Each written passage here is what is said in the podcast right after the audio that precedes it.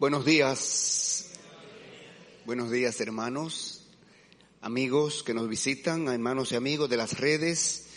Buenos días, estamos aquí reunidos en la presencia de Dios y vimos el domingo pasado que nuestro Señor es el, es el anfitrión de esta reunión. Él está aquí antes que nosotros, esperándonos, como si fuera el organizador. Y gracias a Dios que ha puesto en nuestro corazón responder a esta invitación, porque Él, el Señor tiene deseo de compartir con su pueblo. Así que, gloria a Dios por todos aquellos que estamos aquí, por los que están delante de sus dispositivos electrónicos con, con el servicio por delante. Y estas canciones han ministrado nuestros corazones de manera especial. Esta última canción eh, nos ha mostrado una realidad de que nosotros en pecado no podemos en el juicio alegar nada delante de Dios, ninguna, ninguna defensa, eh, porque el pecado nos condena, pero la sangre de Jesucristo, su Hijo, nos ha limpiado. Y está disponible para todos aquellos que todavía no, han, no se han acogido a esa obra de la cruz. Bueno, quisiéramos dar la bienvenida a cualquier persona que nos visite en esta mañana. Si usted nos visita por primera o segunda vez, eh, póngase de pie porque queremos darle un abrazo un abrazo virtual. Ahora están de moda las cosas virtuales, ¿ustedes se dan cuenta? Están de moda las cosas virtuales. ¿Alguna persona que nos visita en esta mañana? Bueno, yo quisiera invitarles, ¿sí? Ah, muy bien. Muy bien, ¿alguien más? Aquí tenemos a... Póngase de pie, por favor. Muy bien, muy bien.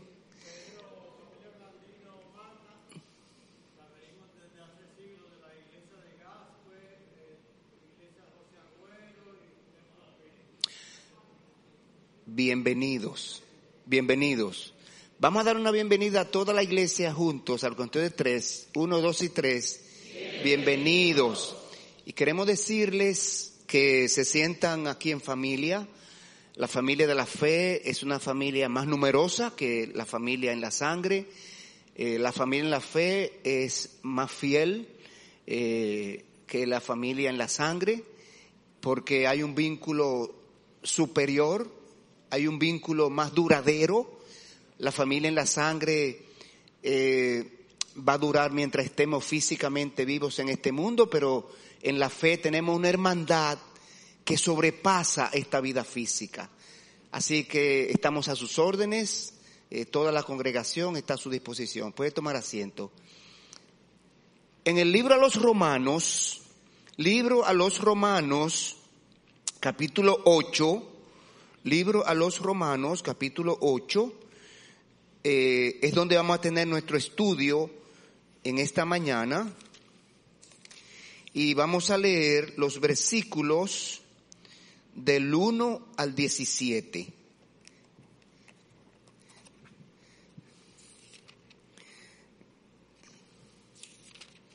Libro a los Romanos, capítulo 8. Quiero decirles que en la Biblia no hay otros dos capítulos que tengan un contraste tan grande como el capítulo 7 y capítulo 8 de la epístola a los romanos. Se leyó el capítulo 7 hace un momentito y usted lo pudo leer, usted pudo ver su contenido, usted pudo ver toda la verdad que ese, que esa, que ese capítulo nos habla sobre el pecado, y sobre lo que nosotros somos como personas. Pero este capítulo 8 es un contraste. El capítulo 7 habla de la vida en la carne. Y el capítulo 8 habla de la vida en el espíritu. Vamos a leer estos primeros 17 versículos. Dice así. Ahora pues, ninguna condenación hay para los que están en Cristo Jesús, los que no andan conforme a la carne, sino conforme al Espíritu. Porque la ley del Espíritu de vida en Cristo Jesús me ha librado de la ley del pecado y de la muerte.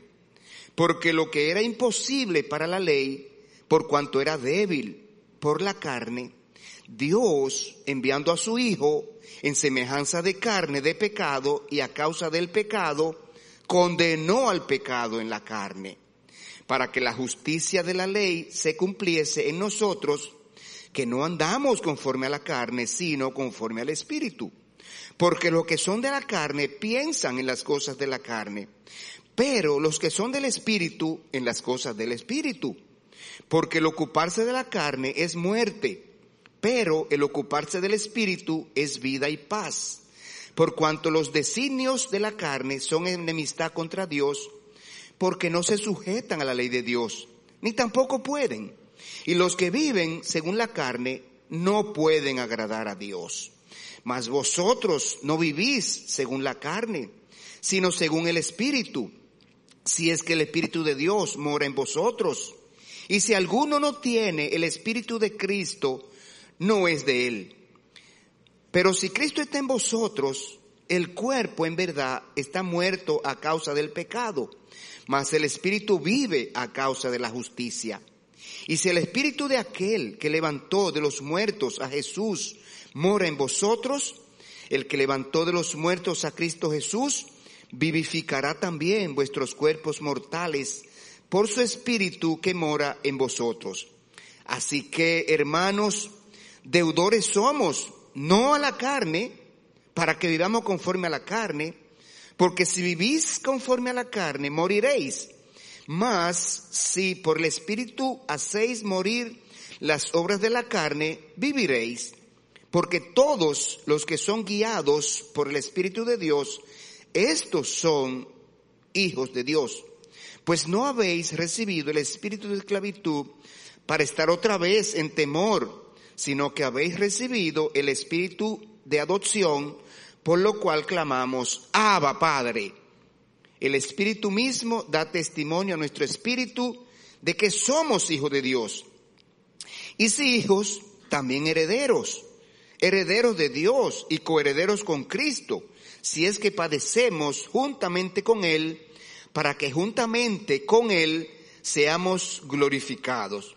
Pues tengo por cierto que las aflicciones del presente, del tiempo presente, no son comparables con la gloria venidera que en nosotros ha de manifestarse. Oramos. Padre Celestial, Alabado, bendecido y glorificado sea tu santo y bendito nombre, Señor, en medio nuestro de manera especial en esta mañana. Señor, te damos gracias porque tú moviste nuestro corazón, nos diste la fuerza de voluntad, Señor, para levantarnos de nuestra cama, Señor, prepararnos y estar aquí en tu presencia en esta mañana, Padre para ser bendecidos por ti en este servicio de adoración. Nuestros corazones, Señor, han sido fortalecidos con, con estas canciones, estas alabanzas que hemos elevado a ti, nuestro espíritu, Señor, también nuestros labios te alabaron. Y ahora tu palabra nos va a hablar y nos va a decir lo que tú quieres que hagamos, Señor. Así que ayúdanos a estar atentos a lo que tú has de decirnos Señor, y ayúdanos a responder para que tú puedas obrar en nuestra vida con esta tu palabra bendita. Te lo pedimos, Señor, en el nombre de tu Hijo Jesús. Amén y amén. Bueno, mis hermanos, mis queridos, ya les avancé acerca del contraste que hay en este capítulo 7 y este capítulo 8 del cual acabamos de leer una porción. Entonces, el capítulo 7, como ya les dije, nos habla sobre el pecado. Y me llamó grandemente la atención mientras leíamos eh, el capítulo 7, de manera especial me llamó la atención los versículos 17 y 20. 17 y 20. Estos dos versículos dicen que el pecado mora en mí. Dice el versículo 17, de manera que ya no soy yo quien hace aquello, refiriéndose al pecado, sino el pecado que mora en mí. Y el versículo 20 lo repite y dice, y si hago lo que no quiero, ya no lo hago yo, sino el pecado que mora en mí. Y lo que se está analizando en este capítulo es esa batalla, esa lucha feroz que hay en la, en la vida de un creyente que quiere agradar a Dios, quiere agradar a Dios, quiere vivir para Dios, quiere glorificar a Dios con su vida, con su cuerpo, con sus miembros. Pero este capítulo 7 dice que hay otra ley, la ley del pecado en nuestra carne, en nuestros miembros. Esa ley del pecado que nos lleva cautivo. No queremos pecar, pero lo hacemos. Y de manera automática muchas veces. Porque el pecado mora en mí. Ese es el énfasis que se hace en ese capítulo número 7 que acabamos de leer. Hermanos, y es que el pecado es algo terrible. El pecado es terrible. Nosotros sin quererlo lo, lo, ejercemos. Nuestra mente se revela. Nuestra, nuestra carne se revela. El pecado es algo terrible. Lo vemos a través de los titulares de las noticias que nos llegan todos los días. Los titulares de las noticias, el, el, el, el 80% son acciones pecaminosas de la gente. Nosotros podemos ver todos los días cómo las noticias nos traen acerca de, de asesinatos, de asaltos, de fraudes, de engaños, de mentiras, de secciones, adulterio, divorcios, peleas, guerras, mutilaciones. El pecado es tan corrupto y común que cada pecado concebible se ve y se escucha de una manera u otra prácticamente todos los días en las noticias. El pecado es parte de la vida humana es parte de la vida humana. Esto es tan así que ya no le prestamos atención. A menos que la noticia o el evento sea algún crimen relacionado con nuestra propia vida o con algún familiar. Si no, ya no le hacemos caso. No le hacemos caso. No importa dónde nos demos la vuelta. Miramos generalmente cosas relacionadas con el pecado. Gente maltratando a otros, criticando, hablando mal de los demás. Vemos gente que agrede verbalmente a los demás. Vemos parejas de esposos que ven juntos pero sin amor. Sin un amor verdadero. Sencillamente están juntos, viviendo una vida fría, agrediéndose el uno al otro cada día. Vemos toda clase de egoísmo en niños, en jóvenes, en adultos. Vemos mentiras, engaños, robos, estafas y toda clase de inmoralidades sexuales. Vemos quienes se visten de manera sensual para llamar la atención, lo cual provoca muchas veces violaciones, lo cual provoca toda clase de inmoralidades sexuales, eh, todos los días vemos esto. Ninguna persona puede dejar de pecar. Porque el pecado mora en mí. Él reside dentro de mí, en mi naturaleza caída. Si alguien piensa que es capaz de dejar de, pecar, eh, está equivocado. La verdad no está en él, dice la palabra en primera de Juan 1, 8 y 9. Está sumamente engañado, dice ese texto. Y mire, si no podemos dejar de pecar, esto significa que tenemos una naturaleza, una raíz dentro de nosotros, una raíz del pecado dentro de nosotros. Es como una fuerza, una energía que se dispara y nosotros pecamos. No podemos dejar de pecar en nuestras propias fuerzas. En nuestras propias fuerzas no podremos dejar de pecar. Esto solo prueba que tenemos el pecado dentro de nuestra naturaleza. Una naturaleza que es depravada. Y como fruto del pecado, todos nosotros estamos condenados. Porque la paga del pecado es la muerte física y espiritual. Ambas vinieron por causa del pecado. Entonces, esta canción última nos describió muy bien el cuadro eh, acerca de, de la condición de nosotros que nuestra propia fuerza, nuestros propios méritos, nuestros propios medios, delante de Dios, no tenemos excusas a dónde apelar. Necesitamos refugiarnos en Cristo, porque Cristo es quien tiene méritos a través de los cuales Dios puede vernos como justos, podemos ser aceptables delante de Dios.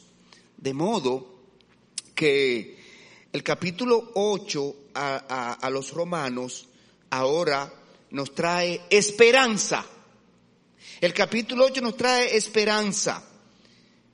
Porque el capítulo 7, el capítulo desde el 1 al 7, la epístola a los romanos, allí Dios se concentra en demostrar que todas las personas somos pecadores y el pecado como raíz en nosotros, como ya dijimos, que fue una parte de la naturaleza del hombre, eh, eh, como un principio, una ley en la carne, una fuerza dentro de nosotros y por cuanto todos hemos pecado, estamos condenados por la eternidad al infierno eterno, donde el gusano no muere, donde el fuego no se apaga, separado de Dios por la eternidad. En esos primeros siete capítulos Dios demuestra que todo género humano está sentenciado a muerte espiritual, condenado por la justicia divina, por quebrantar repetidamente los mandatos de Dios.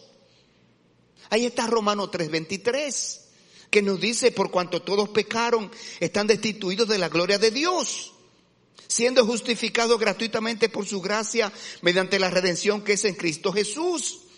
Ahí está Romanos 5:12 que nos dice, por cuanto el pecado entró al mundo por un hombre y por el pecado la muerte, así la muerte pasó a todos los hombres por cuanto todos pecaron.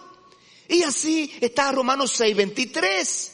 Y hay otros muchos textos a lo largo de todos los siete primeros capítulos Dios se concentra en demostrar que judíos y no judíos, todos somos pecadores, todos hemos pecado, todos estamos condenados.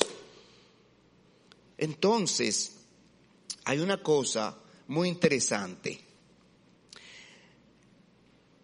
En ese tiempo que se escribió esta epístola, los judíos estaban con toda su confianza en la ley mosaica, en la ley del Antiguo Testamento.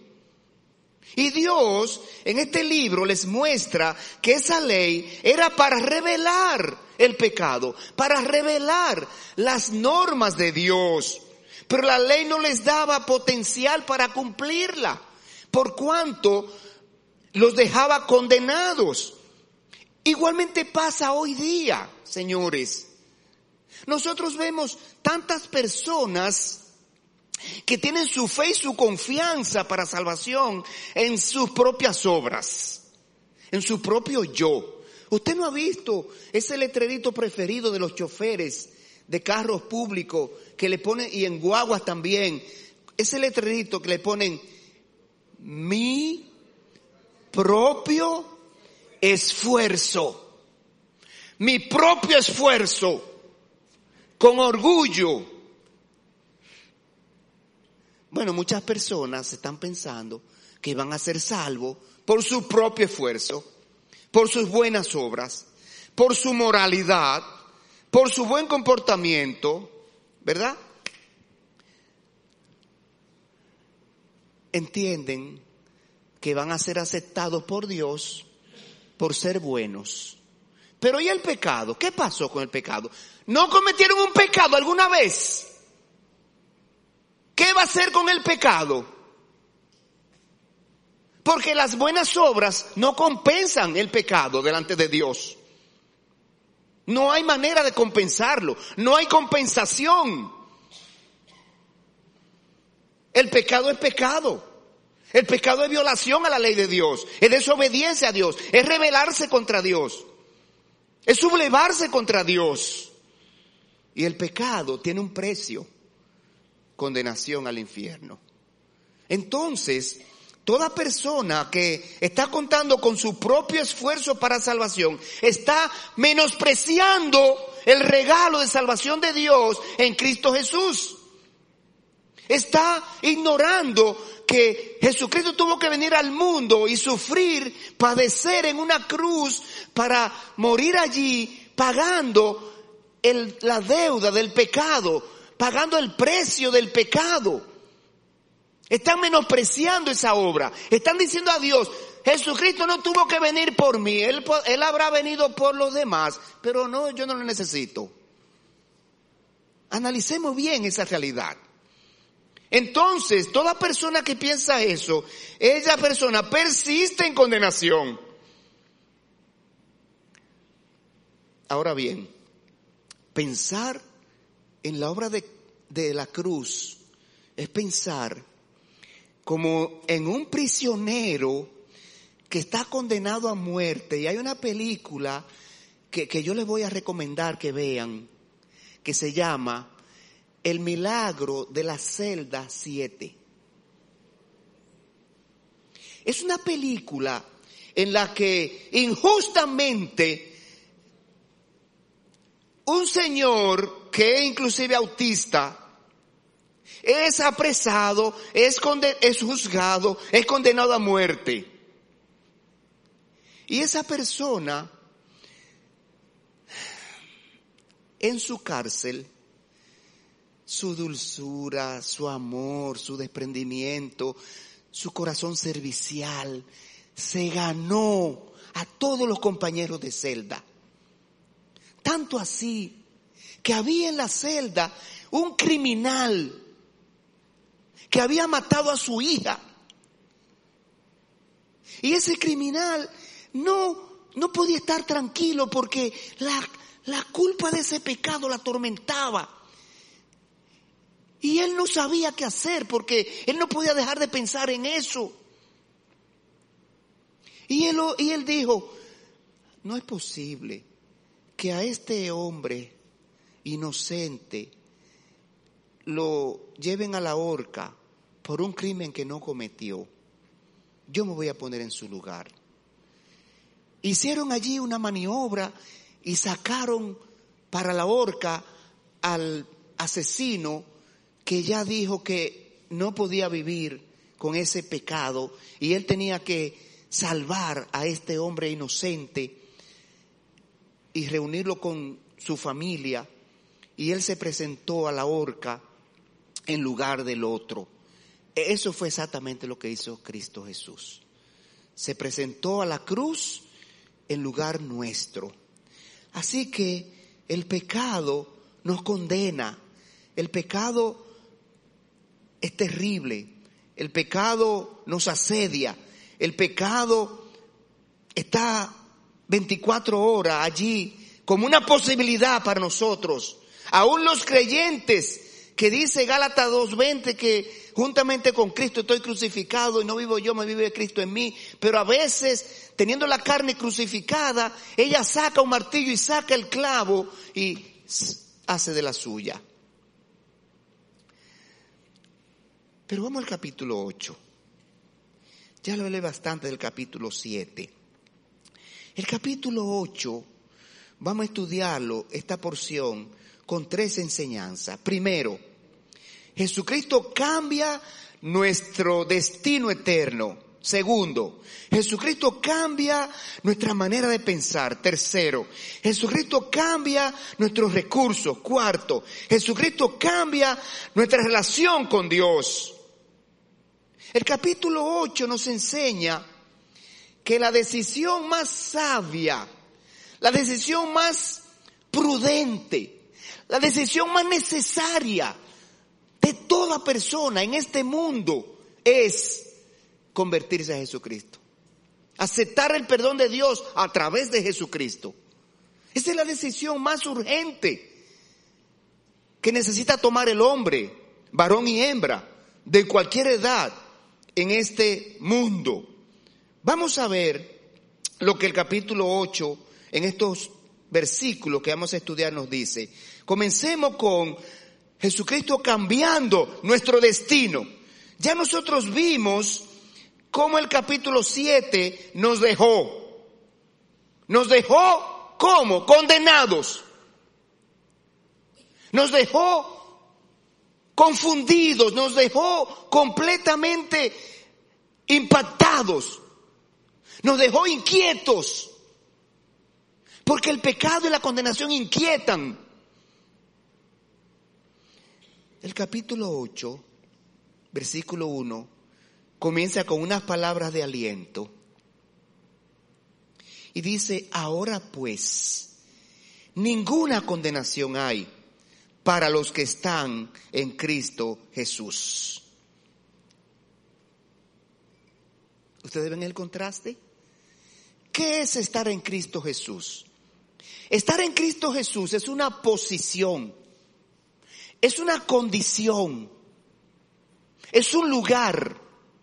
Estar en Cristo Jesús es estar cubierto por la sombrilla protectora de la obra de la cruz. Estar en Cristo Jesús es haber entrado al camino de salvación de Dios. Es haber aceptado el perdón de Dios a través de la obra de la cruz. Eso es estar en Cristo Jesús. Entonces el versículo dice, ahora pues ninguna condenación hay para los que están en Cristo Jesús. De modo que este capítulo 8, con estas palabras de aliento, nos trae esperanza.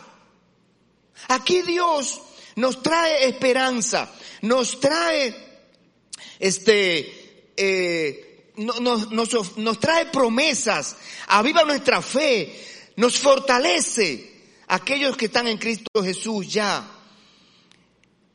Este capítulo 8 está escrito para mostrar la necesidad de Cristo, la necesidad de Cristo, la exclusividad de Cristo, la urgencia de Cristo. Ninguna condenación hay. Todo el efecto del pecado es anulado viniendo a Cristo. Todo el poder del pecado que domina nuestra carne, que nos impulsa a cometerlo, que pensamos pecaminosamente sin, sin nosotros querer a veces y sin darnos cuenta que criticamos sin darnos cuenta y después tenemos que decir, ay, perdón, ¿y qué fue lo que yo dije? Por eso es que dice capítulo 7 que el, el deseo de pecar está en mí, pero no tengo el poder para dejar de hacerlo. Porque no lo hago yo, sino el pecado que mora en mí. Entonces, evidentemente que Dios quiere mostrarnos a Cristo Jesús como el camino de salvación y mostrarnos la necesidad, la exclusividad y la urgencia.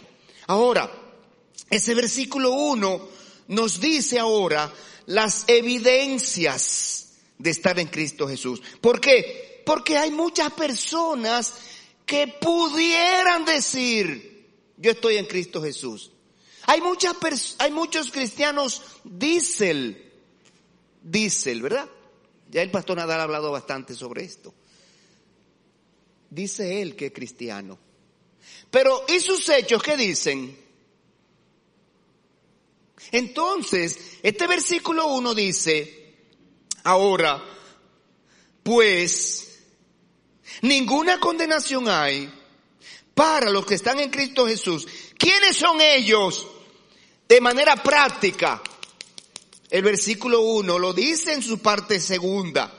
Los que no andan conforme a la carne, sino conforme al Espíritu. Aquí está la manera, señores. El Evangelio no es solamente para mostrarnos la salvación en Cristo Jesús. El Evangelio es también para evaluarnos, para que nosotros nos evaluemos, para que nosotros nos revisemos, para que nosotros confirmemos. Tú dices que eres cristiano. Evalúate a la luz de este versículo.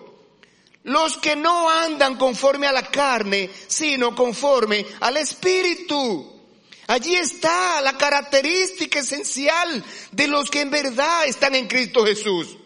Los que están en Cristo Jesús no viven según la carne. Porque la carne, porque las obras de la carne son pecaminosas. Bueno, Gálatas 5:19 es un texto que Dios puso allí para que nosotros veamos a, la luz de ese texto si nosotros andamos en la carne o estamos andando en el espíritu. Dice, y manifiestas, Gálatas 5:19, manifiestas son las obras de la carne que son Adulterio, fornicación, inmundicia, lascivia, idolatría, hechicerías, enemistades, pleitos, celos, iras, contiendas, disensiones, herejías, envidias, homicidios, borracheras, orgías y cosas semejantes a estas. O sea que la lista sigue. Interminable. Y cosas semejantes a estas. ¿Por qué? Porque no hay espacio para notar todas las acciones pecaminosas que son obras de la carne. ¿Por qué? Porque por causa de espacio, como le dije, solamente se mencionan allí algunas y se deja claro que hay otro infinito semejantes a estas, acerca de las cuales os amonesto, como ya os lo he dicho, que los que practican tales cosas no heredarán el reino de Dios. Y hay otros dos textos con listas similares y diferentes. Por si usted no se encuentra en esa lista, dice, ah, pero ahí no hay ningún pecado de eso que yo haya cometido. Bueno, hay otros textos con listas de pecados para que usted, si usted no se encuentra en uno, se encuentre en otro o se encuentre en el otro. Y si no, el pecado peor que la gente puede cometer es rechazar el perdón de Dios a través de Jesucristo. No creer en Jesucristo es el pecado que nos condena. Porque creyendo en Jesucristo, todos los demás pecados quedan perdonados. Entonces, de modo que los que están en Cristo Jesús se esfuerzan por andar en el Espíritu. Por eso es que Gálatas nos presenta ese contraste entre lo que son las obras del Espíritu, lo característico de andar en el Espíritu y lo característico de andar en la carne.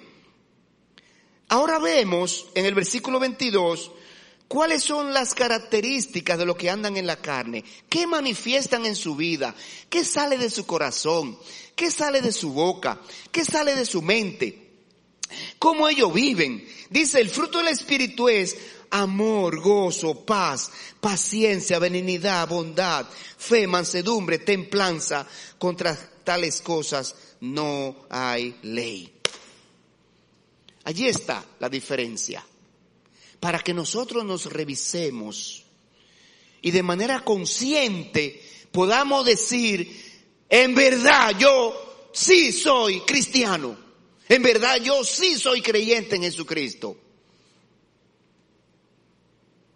Y si estoy en algo de esto fallando, necesito hacer el plan de acción, la estrategia necesaria y apoyarme en Dios para que Él me ayude a superarlo. Vamos a seguir adelante, versículo 3. Estamos mirando que Jesucristo cambia nuestro destino eterno. Ninguna condenación hay para los que están en Cristo Jesús. Pero en segundo lugar, en el versículo 3, ya vamos en el versículo 3, Dios nos muestra que en Jesucristo Él hizo lo que nosotros no podíamos hacer. Mire lo que dice el versículo 3. Porque lo que era imposible para la ley, por cuanto era débil por la carne, Dios enviando a su Hijo en semejanza de carne, de pecado, y a causa del pecado, condenó el pecado en la carne para que la justicia de la ley se cumpliese en nosotros, que no andamos conforme a la carne, sino conforme al Espíritu. Era imposible para el hombre ser salvo por, por medio de la ley. Es imposible para el hombre ser salvo por, por obras por sus propios medios, con su propia capacidad, con su propio esfuerzo. Es imposible ser acepto delante de Dios en base a mis propios méritos, porque el pecado mora en mí. Por eso es que Efesios 2.8 está allí, para recordarnos y advertirnos. El texto tiene una afirmación y una una, una, una, afirmación y tiene una advertencia. Es un texto que todos nos sabemos. Efesios 2.8. Vamos a ver. ¿Cómo fue? Porque por gracia soy salvo. Por medio de la fe. Y esto no de vosotros. Pues es donde Dios no por obras, para que nadie se gloríe. Mire qué realidad. Si fuéramos salvos por obras, nos gloriáramos.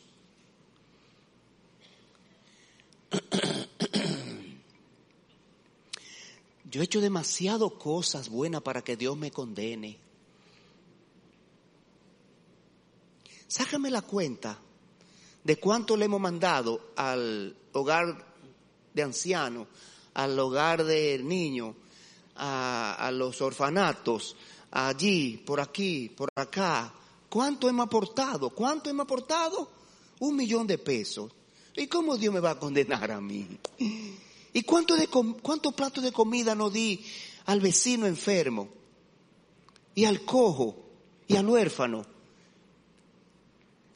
nos gloriamos y le quitamos la gloria a Dios, que es el que otorga la salvación, que es el artífice de la salvación, que es el dueño de la salvación, que es el que administra la salvación. Le quitamos los méritos a Jesucristo, que fue quien se humanó, se hizo carne, se humilló hasta lo sumo y vino y se entregó en una cruz después de sufrir una serie de, de cosas vergonzosas como siendo abofeteado, siendo escupido, siendo golpeado, siendo desnudado y todo el sufrimiento que pasó en la cruz fue en vano. Esa es la advertencia de no para no pretender ser salvo por obras, porque usted se apropia del mérito y de la gloria que pertenece a Dios y al Señor Jesucristo. Pero vamos a ver el versículo que sigue, el versículo número 6.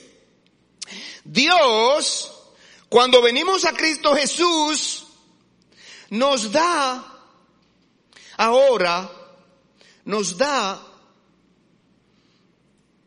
entramos en el punto 2 con esto. Jesucristo cambia nuestra manera de pensar, de pensar. Y es en el versículo 5 que vamos. Cuando nosotros venimos a Cristo Jesús,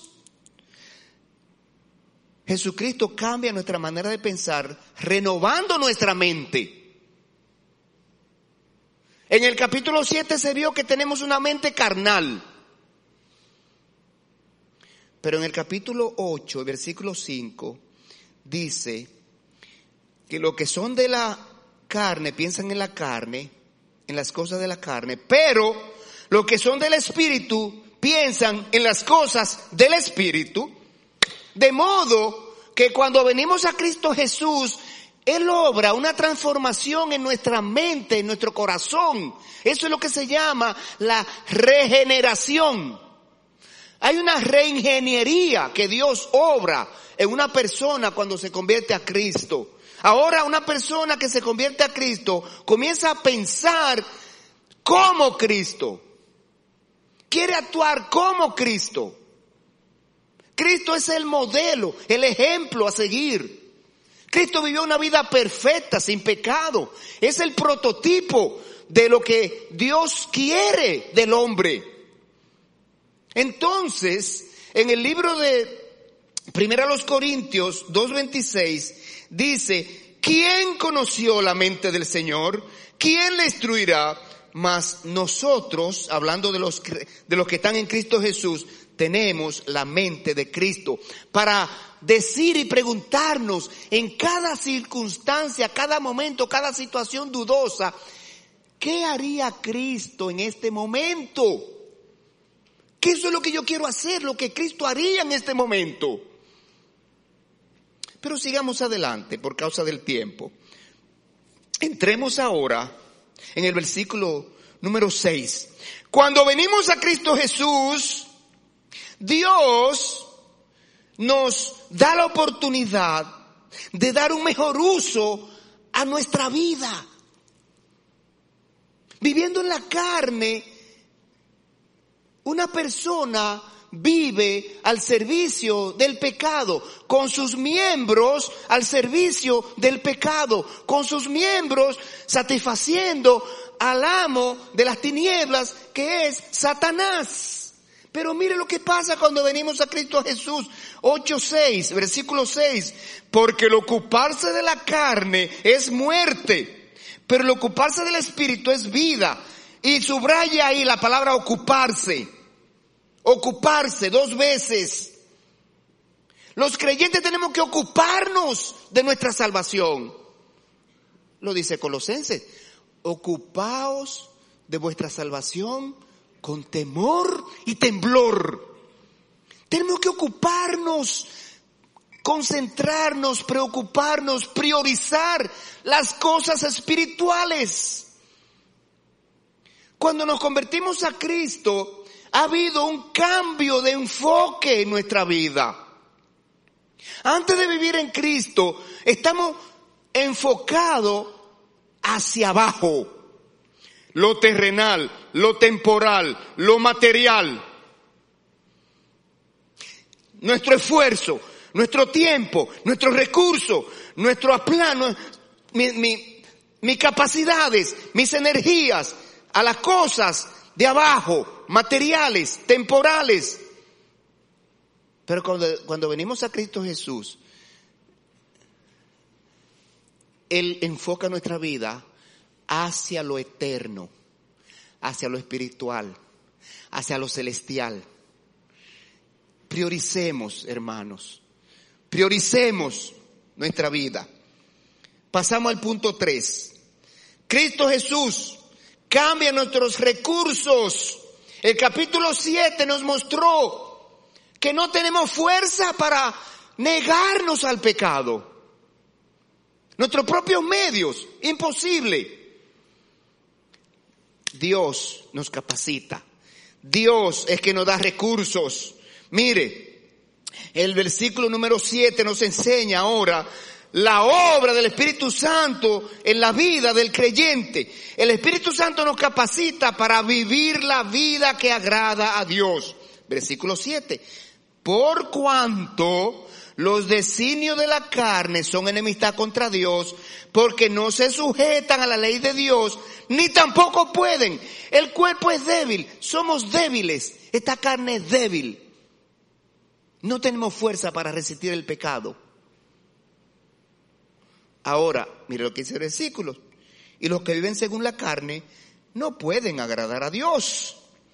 De modo que bajo el esquema de la ley del Antiguo Testamento, los judíos no alcanzaban la vida recta que agrada a Dios. Igualmente nosotros, por nuestro propio esfuerzo, no podemos alcanzar la rectitud de vida que agrada a Dios.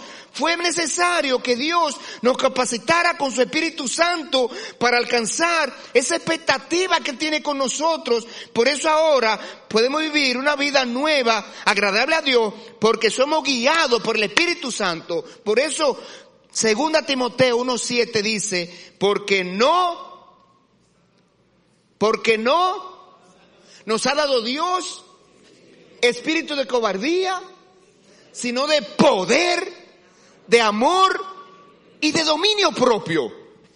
Es el Espíritu Santo que nos da el dominio propio para decir no cuando me llega la oferta del pecado. Ay, pero mira que hay un beneficio para ti. Tú vas con el 10%, 20%, 30% de esta operación.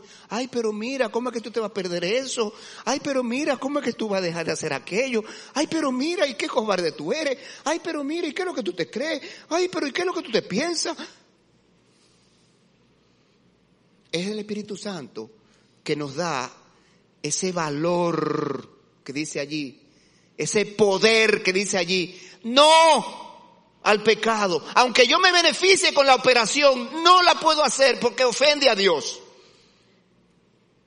No es nuestro propio yo. El propio yo está diciendo, sí, sí, sí, sí, sí, sí, sí, sí, sí, sí, sí, sí, sí, sí, sí, sí, sí. Pero mire qué más.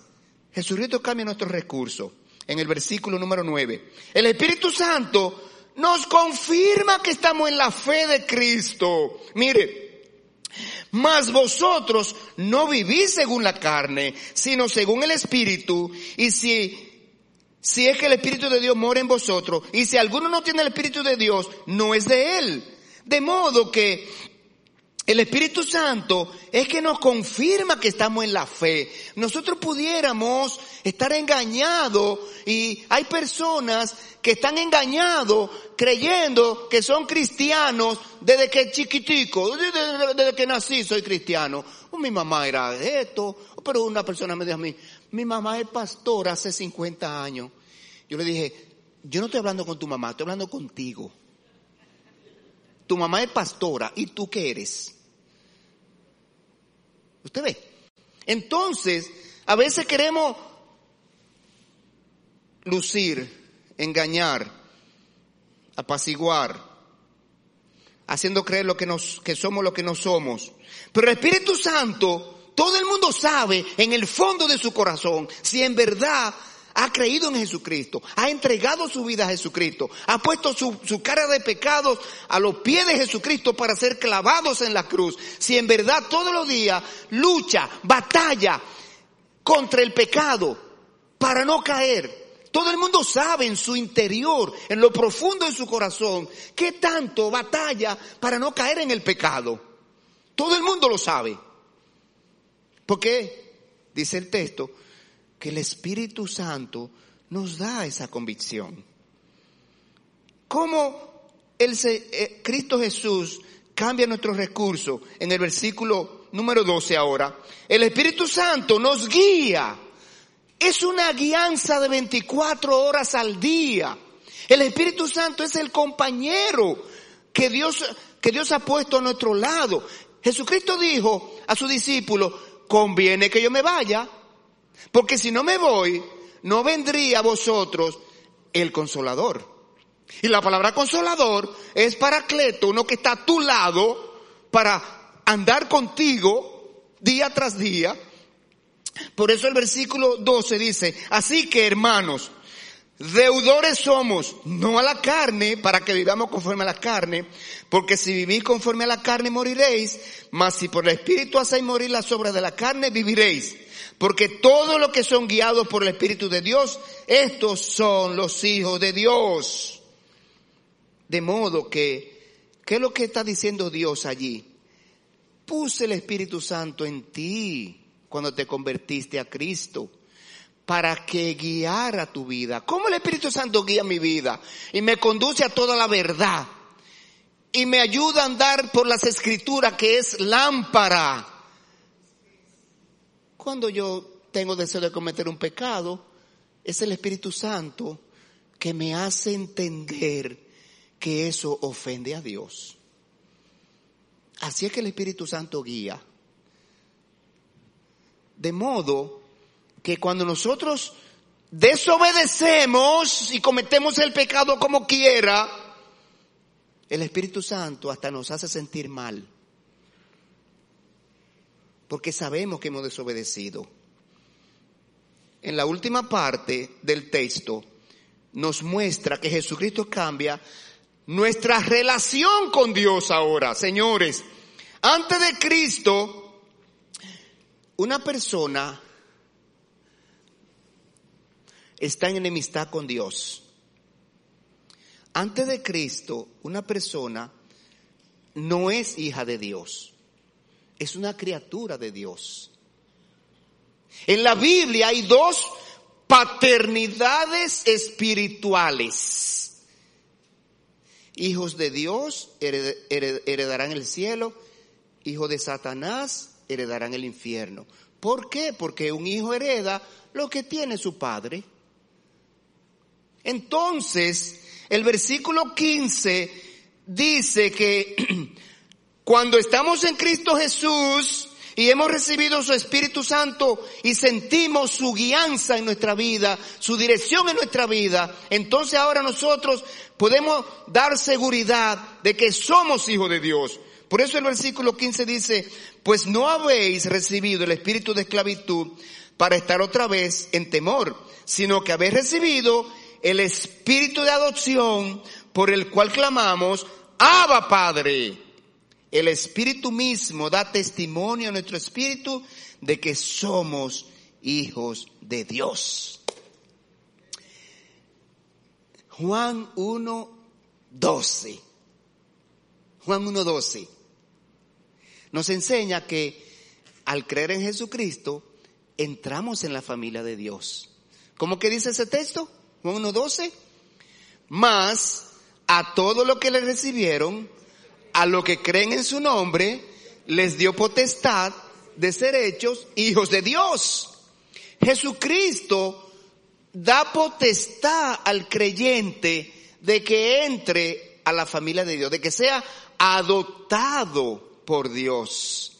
Y déjeme decirle que ya creo que lo hicieron universal los derechos humanos, estaba con este proyecto, no sé si ya se logró, para que los hijos adoptivos, adoptados, tengan igual derecho que los hijos legítimos.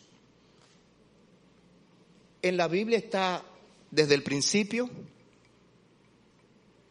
desde el principio está en la Biblia. Dios nos adopta como sus hijos por lo tanto, nos constituye en heredero del cielo, que es el reino de Dios.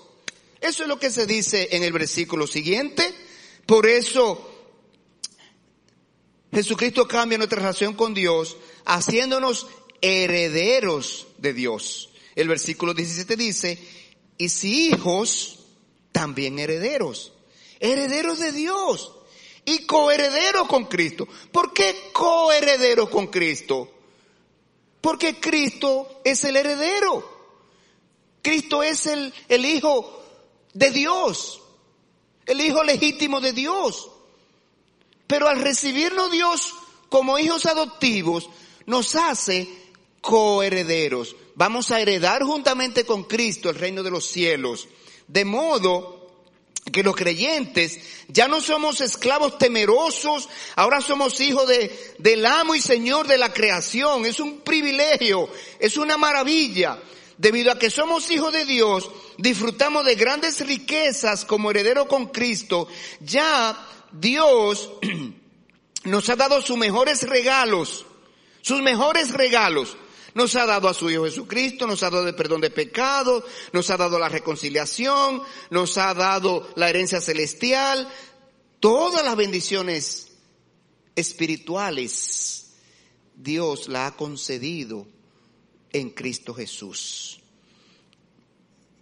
por último, el versículo 17, segunda parte, nos enseña algo que usualmente no hacemos los creyentes. ¿Saben qué? Identificarnos con Cristo. Mire lo que dice el versículo 17 en su segunda parte, mire. Vamos a leer el versículo completo. Y si hijos, también herederos. Herederos de Dios y coherederos con Cristo. Si es que padecemos juntamente con Él, para que juntamente con Él seamos glorificados. Aquí hay una condicionante. El que es del escogido, ¿de qué color usa una gorra? ¿Y el que del Licey? ¿Y el que de las águilas? Y, las, y los aguiluchos, que son muy orgullosos de su equipo, ponen un letrero en su carro que es famoso. Aguilucho desde chiquitico. Señores, si en los deportes nos identificamos con los equipos a los cuales seguimos, ¿cómo es que en Cristo Jesús, si somos seguidores de Cristo, no querramos identificarnos con Cristo? ¿Cómo es que somos cristianos de la secreta? ¿Cómo es que somos cristianos FBI? No, Dios no quiere eso. Mire, es una condicionante, es una evidencia. Si usted no se identifica como cristiano, revísese. Si usted tiene temor de que sepan que usted es cristiano, revísese. Porque usted no tiene temor en decir que es escogidita, ni aguilucho, ni liceíta, ni estrellita, ni que sigue a, a Shaquille O'Neal. ¿Cómo? Ya ese se retiró. ¿Se retiró ya ese? ¿No se ha retirado? Eh, ¿Cómo son los de ahora? Lo, que...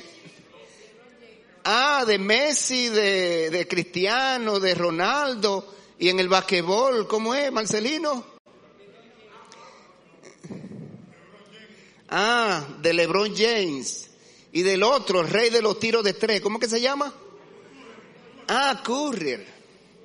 Señores, no tememos identificarnos con los ídolos humanos. No tememos.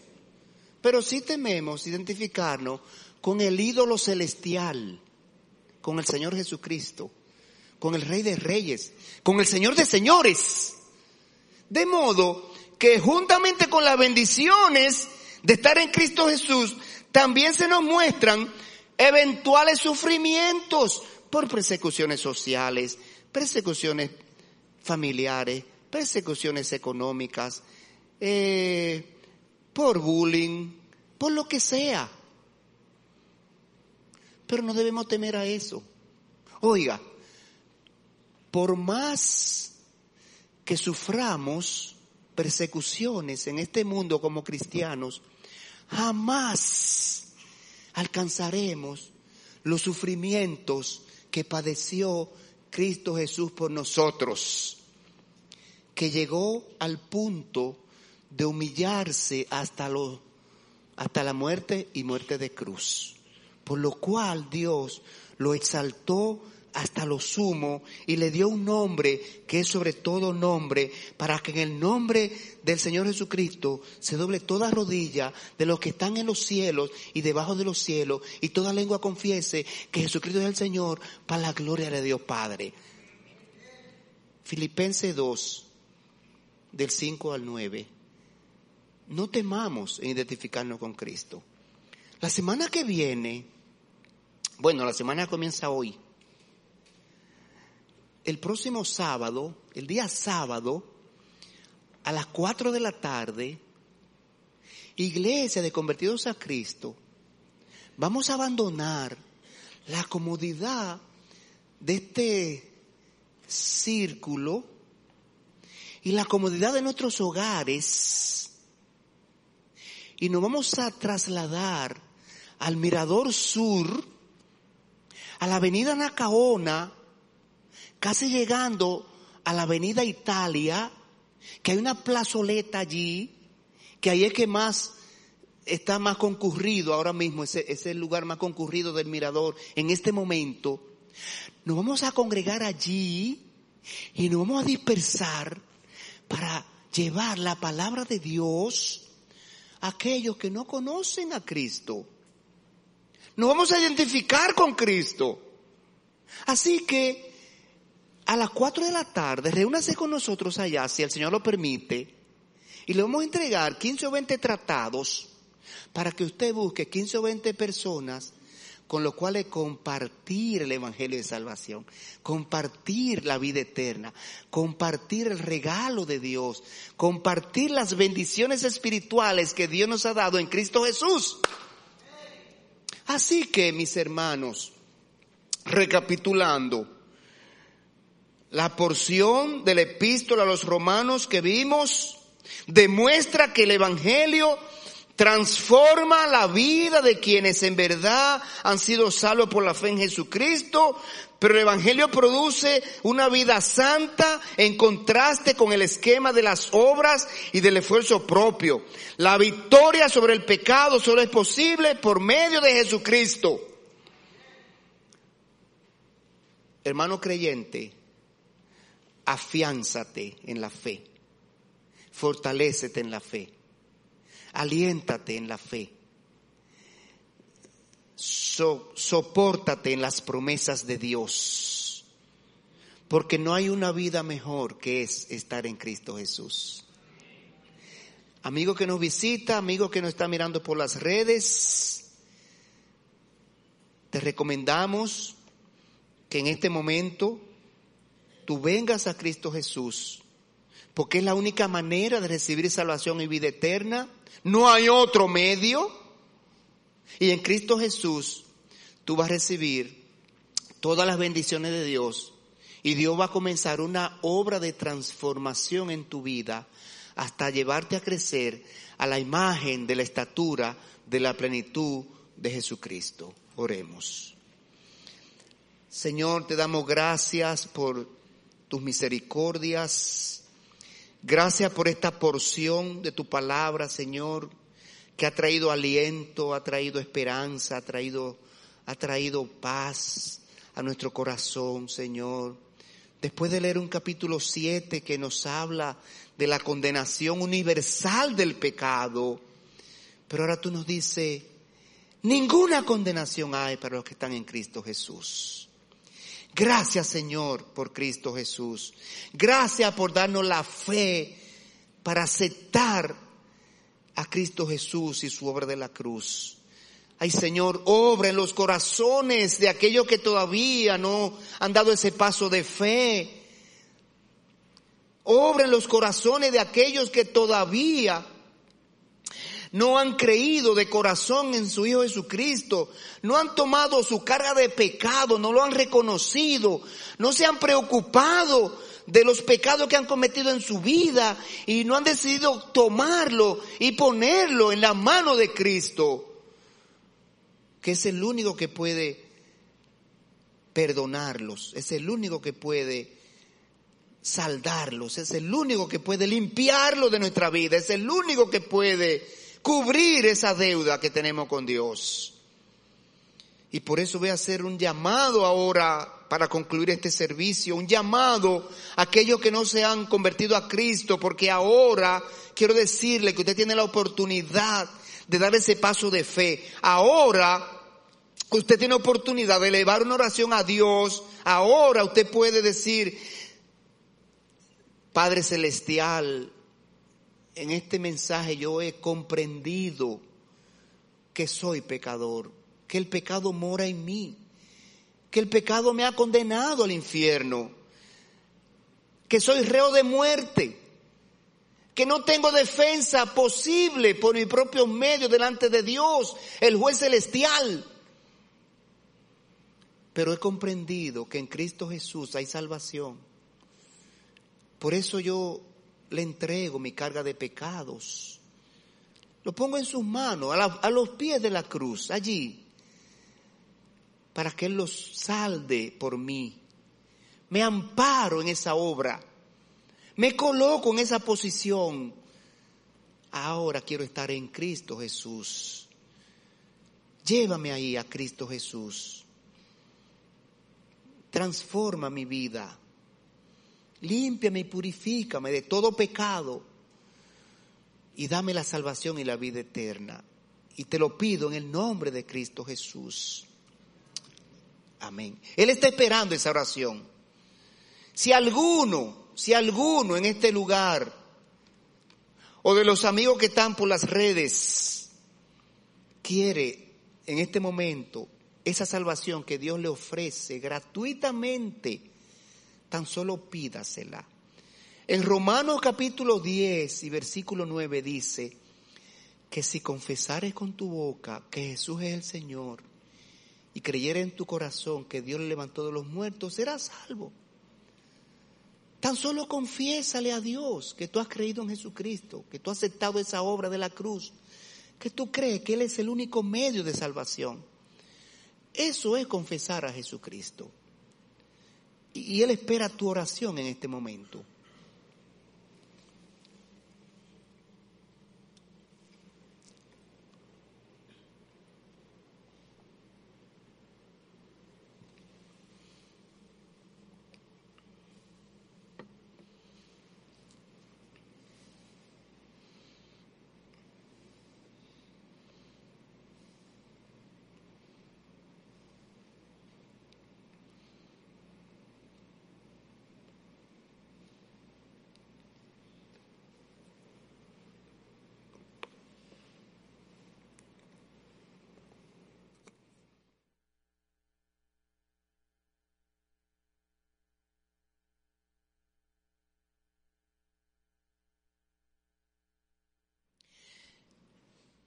Que en el cielo hay gozo,